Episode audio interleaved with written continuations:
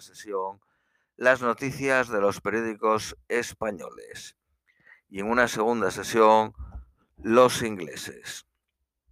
Vamos con las de hoy jueves 6 eh, de enero, noche de Reyes Magos en algunos países a las 2 y 10 de la mañana en España. Periódico ABC. La justicia sigue procesando a los asaltantes del Capitolio. Un año después del asalto a su sede, el legislativo de Estados Unidos intenta dirimir si Trump y sus socios lo instigaron. Críticas a la Fiscalía, incluso desde los propios jueces, por conformarse con penas mínimas para los acusados. Han aumentado las medidas de seguridad al tiempo que han crecido las amenazas. La OTAN analizará mañana cómo actuar en la crisis de Ucrania, tras el viaje de Borrell. También se reunirá el Consejo de la Alianza con Rusia, que llevaba varios lustros sin convocarse. Los asesores de política exterior del canciller alemán y del presidente francés han viajado a Moscú para atender puentes en la disputa ucraniana. El presidente de Kazajistán cesa al gobierno tras la subida del gas provocó una ola de protestas. 200 personas han sido detenidas, 137 agentes resultaron heridos y 37 vehículos dañados, con 40 hospitalizados. Macron dijo, a los no vacunados tengo muchas ganas de joderles hasta el final. Palabras literales de Macron. No los meteré en la cárcel, no los vacunaré a la fuerza, pero sí limitaremos su acceso a la vida social. En una democracia los peores enemigos son la mentira y la estupidez. Para el presidente francés, los antivacunas representan una amenaza nacional. Italia impone la obligación de vacunarse para mayores de 50 años ante el auge de contagios. Inglaterra elimina los test de COVID para viajeros. A partir de mañana, las personas que viajen a Inglaterra no tendrán que hacerse un test de antígenos de COVID antes de embarcarse ni aislarse a su llegada. Un brote de COVID en un crucero alemán pone en cuarentena a 4.200 personas en Lisboa. Australia deporta al tenista Djokovic. Las autoridades le niegan la entrada en el país pese a la exención médica el permiso especial dado al tenista, que no aclaró si estaba vacunado, había desatado una ola de, indignación y críticas en el país oceánico. El serbio permaneció nueve horas retenido en una sala del aeropuerto, aislado, sin teléfono y custodiado por dos policías. El jefe del torneo explicó que se había otorgado 26 excepciones de los casi 3.000 jugadores y personal técnico que forman el Open de Australia. Periódico El País. Un año después del ataque al Capitolio, un 70% de los republicanos cree que la victoria de Biden fue un fraude. El expresidente Donald Trump barrunta presentarse de nuevo. Borrell recalca que no habrá seguridad en Europa sin proteger a Ucrania el jefe de la diplomacia de la Unión Europea viaja a Donbass para apoyar a Kiev. Francia disuelve un grupo de ultraderecha afín a Zemmour. Sus miembros agredieron a unos activistas antirracistas en un mitin. Alemania ofrece nuevas señales de acercamiento a Marruecos. El presidente de Alemania afirma que la propuesta marroquí de autonomía para el Sáhara Occidental es un esfuerzo serio y creíble. Los ultrarromanos desatan la polémica al tildar el holocausto de cuestión menor. El Parlamento ha aprobado una asignatura sobre el genocidio. Hasta 380.000 judíos y 11.000 romaníes fueron asesinados entre 1940 y 1944. En Rumanía viven hoy 3.000 judíos. Corea del Norte lanza un nuevo misil balístico hacia el mar de Japón. Los disturbios prosiguen en Kazajistán, pese a la renuncia del Ejecutivo y el estado de emergencia. Maduro celebra la reactivación de la industria petrolera tras años de caída. Venezuela recupera el millón de barriles diarios. el apoyo de Irán ha permitido remontar un desplome histórico. La oposición prorroga un año la presidencia interina de Guaidó. El político cede algunas funciones al Parlamento opositor.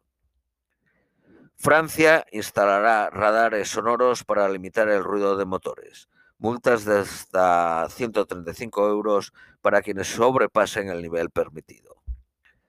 Periódico Cinco Días. Ryanair cerró el último trimestre en cifras precrisis de pasajeros. Transportó a 31 millones, por encima de niveles del 2016 y 2017.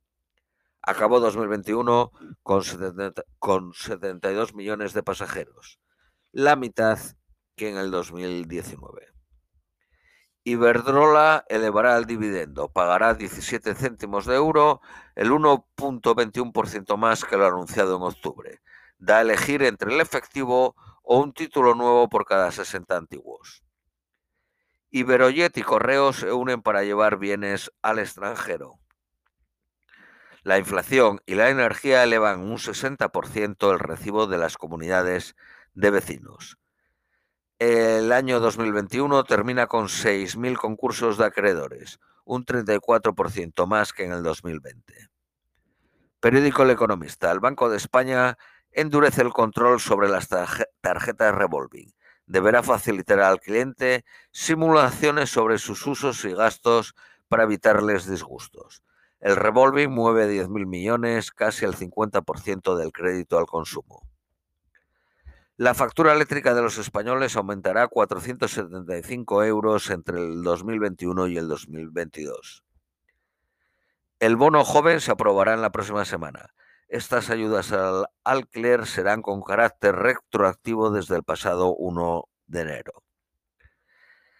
Se cumplen 20 años del caso Enron, uno de los mayores escándalos. Llegó a ser la séptima empresa en capitalización en Estados Unidos. Su presidente, Kenneth Lai, fue condenado en el 2006 y murió poco después de un infarto. Periódico La Vanguardia. Biden culpa a Trump del cruento asalto al Capitolio. El fiscal general asegura que actuará contra los, los conspiradores de cualquier nivel. Francia da gratis anticonceptivos a las mujeres de hasta 25 años. Vamos con las noticias nacionales españolas. Seguimos con el periódico La Vanguardia. El conflicto catalán marcará de nuevo la senda judicial este año. El Tribunal Constitucional, el Tribunal de Cuentas, el Supremo y la Justicia Europea deberán pronunciarse sobre, diversas causas del proceso. Fallece a los 70 años el político socialista y escritor catalán Antoni Dalmau tras sufrir un accidente en su casa. Periódico ABC. El gobierno impulsa un rearme militar con 4.395 millones para la empresa Airbus, participada en un 4.12% por el Estado. Permitirá adquirir 20 aviones Eurofighter, modernizar 18 helicópteros de ataque Tigre y comprar 36 helicópteros para adiestramiento. La cumbre de la OTAN en Madrid volverá a tensar la coalición. Izquierda Unida se opone al principal evento internacional de la legislatura. Juan Carlos I celebra su segundo cumpleaños en Abu Dhabi a la espera de resolver la situación. Cumplió 84 años. Convocan otras 200 manifestaciones a favor de los presos de ETA. La marcha que cada año se celebra en Bilbao se extenderá este, este sábado por todo el País Vasco y Navarra. El exdiputado de Podemos, Alberto Rodríguez, lleva a la presidenta del Congreso al Tribunal Constitucional por la pérdida de su escaño. Pide al tribunal que le devuelva el acta.